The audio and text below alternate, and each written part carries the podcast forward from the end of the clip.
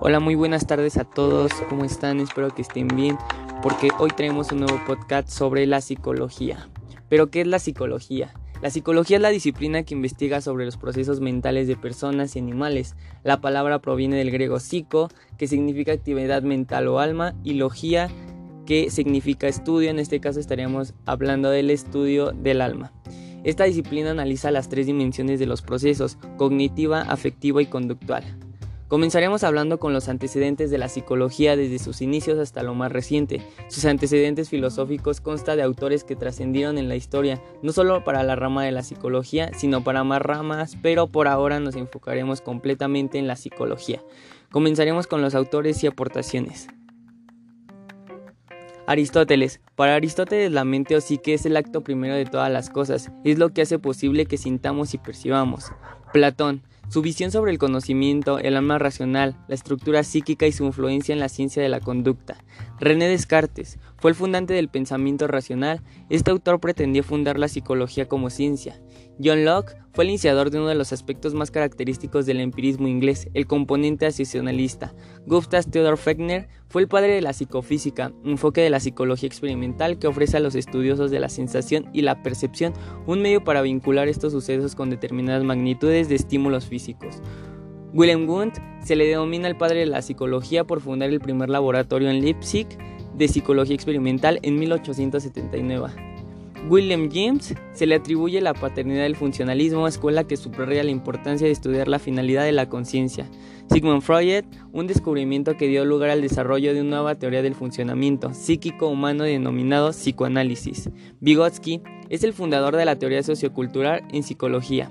Jean Piaget dedicó su vida a estudiar cómo evoluciona nuestro conocimiento del entorno y cómo se desarrolla el pensamiento, el desarrollo cognitivo. Skinner, en su teoría el objeto de estudio de la psicología es la conducta y no la mente o la mente y la conducta a la vez. Maslow es uno de los padres de la psicología humanista. Según esta corriente, el individuo sano es el que logra la autorrealización. Albert Bandura creador de la teoría de la autoeficacia y una de las investigadoras que más contribuyó a desarrollar la teoría del aprendizaje social, así como el ámbito de la psicología de la personalidad. Daniel Kahneman integró los avances de la investigación psicológica en la ciencia económica, especialmente en lo que se refiere al juicio humano y a la adopción de decisiones bajo incertidumbre. Pinker ideas relacionadas con la psicología evolucionista, con la comunicación, con la percepción y la cognición visuales, con la teoría computacional de la mente. Como observamos, la psicología tiene antecedentes filosóficos, pero ¿por qué la filosofía no se considera como ciencia y la psicología sí? Escucharemos las diferencias entre la charlatanería, el sentido común y la ciencia. Con esto conoceremos por qué la psicología se considera como una ciencia. En el sentido común se realizan explicaciones vagas e inexactas, en cambio, en la ciencia son definiciones y mediciones exactas.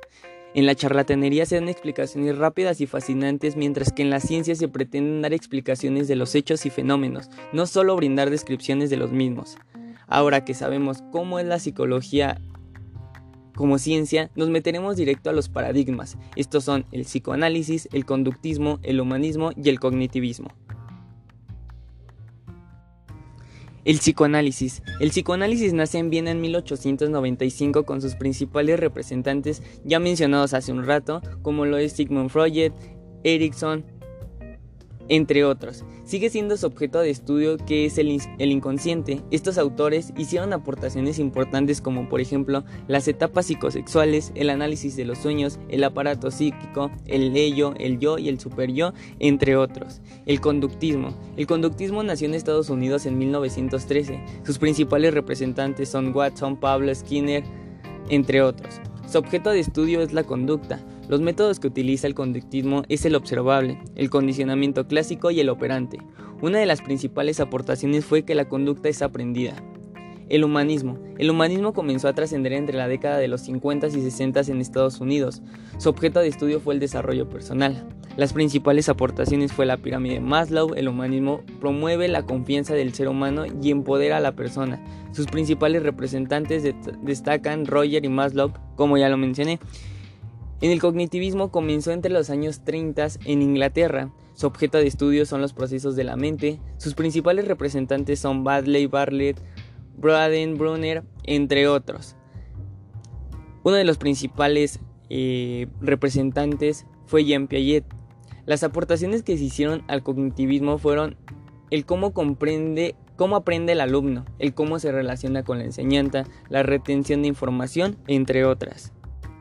Ahora ya que conocemos un poquito más sobre la psicología, sus paradigmas, antecedentes, nos meteremos de lleno a sus áreas y métodos. La psicología clínica se ocupa de la investigación de las funciones mentales de las personas que padecen sufrimiento, no solo derivada por un trastorno mental, sino también trastornos de orientación del desarrollo de las potencialidades humanas. Puede usar como apoyo a las diversas pruebas psicológicas que se han creado, pero teniendo en cuenta que jamás una prueba reemplazará a la fuente del conocimiento, que es la entrevista. La psicología educativa. La psicología educativa es el área de la psicología que se dedica al estudio de los fenómenos del aprendizaje y técnicas para mejorar la enseñanza humana dentro de los centros educativos. Comprende el análisis de las formas de aprender y del enseñar. La psicología infantil. Es el estudio del comportamiento de los niños desde el nacimiento hasta la adolescencia, que incluye sus características físicas, cognitivas, motoras, lingüísticas, preservativas, sociales y emocionales. Las dos cuestiones críticas para los psicólogos infantiles son, primero, determinar cómo las variables ambientales, el comportamiento de los padres, sería un ejemplo, y las características biológicas, como las predisposiciones genéticas, interactúan e influyen en el comportamiento, y segundo, entender cómo los distintos cambios en el comportamiento se interrelacionan. La psicología organizacional. La psicología organizacional enfatiza en un enfoque sistemático o estructural poniendo el acento en las relaciones y procesos de la dinámica de las organizaciones a la vez que opera una idea de organización más amplia, que incluya las instituciones no laborales o empresariales.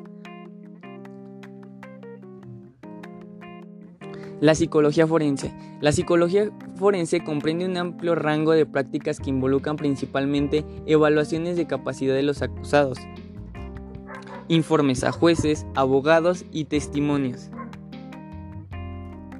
en juzgados sobre temas determinados. Métodos de la psicología.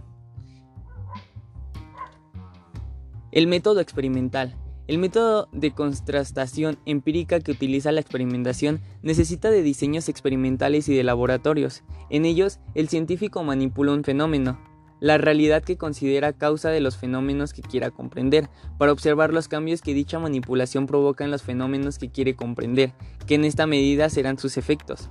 A la realidad que manipula o controla el científico se le da el nombre de variable independiente y a la realidad en la que influye lo anterior variable dependiente. El método correlación. Con este método medimos la relación entre variables mediante el coeficiente de correlación que describe el grado en que dos variables varían de modo concominante. Si lo hacen en el mismo sentido, más de una viene acompañado de más de otra o menos de una más de otra. La correlación será positiva. Lo hacen en sentido contrario, más de una menos de otra, menos de una más de otra. La correlación será negativa. En este método se emplea cuando no es posible aplicar el método experimental porque las variables no son directamente manipulables al ser constructos hipotéticos, realidades no observables, como la inteligencia, la personalidad, etc. El método observacional requiere el uso de técnicas observacionales para comprobar los efectos de una variable. Es siempre sistemática y activa. Puede ser equipada cuando emplea instrumentos en la observación o simplemente preparada con un cuaderno de notas, por ejemplo, y puede darse en un ambiente natural, como en etología o en un ambiente seleccionado, como en clínica. Dicho todo esto, todo este rollo sobre la psicología, pasaremos a hablar de la memoria. Existen tres tipos de memoria. Memoria sensorial, memoria a corto plazo y memoria a largo plazo. Voy a explicar más o menos de qué se trata esto. La memoria sensorial, primer nivel donde se registra la información, opera a través de los sentidos, cumple con el papel de retener la información mientras actúan los analizadores perceptuales.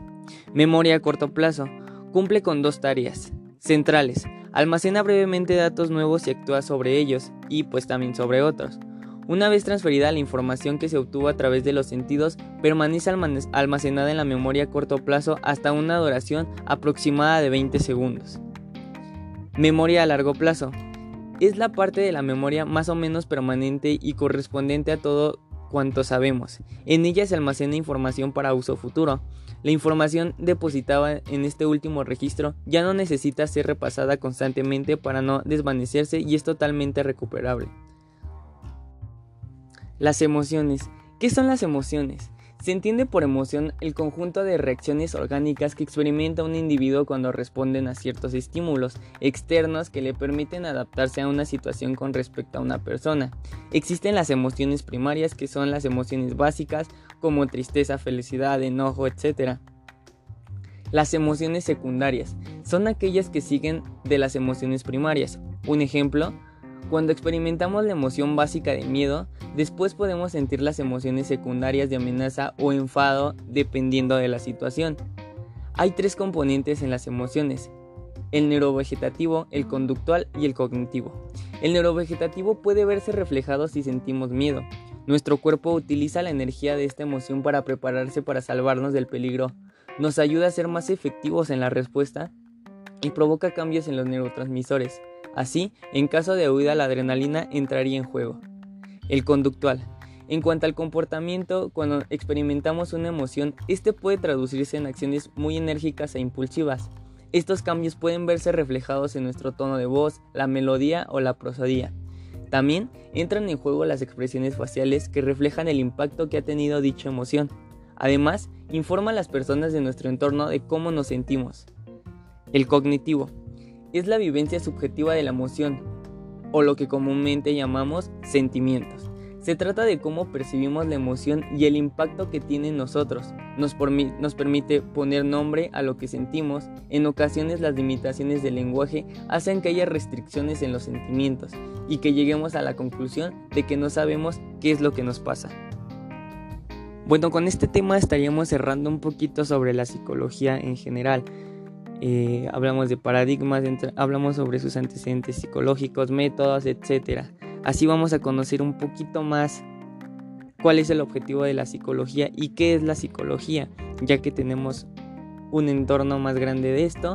Les agradezco por escuchar este podcast, gracias por su atención y nos vemos en la próxima. Cuídense.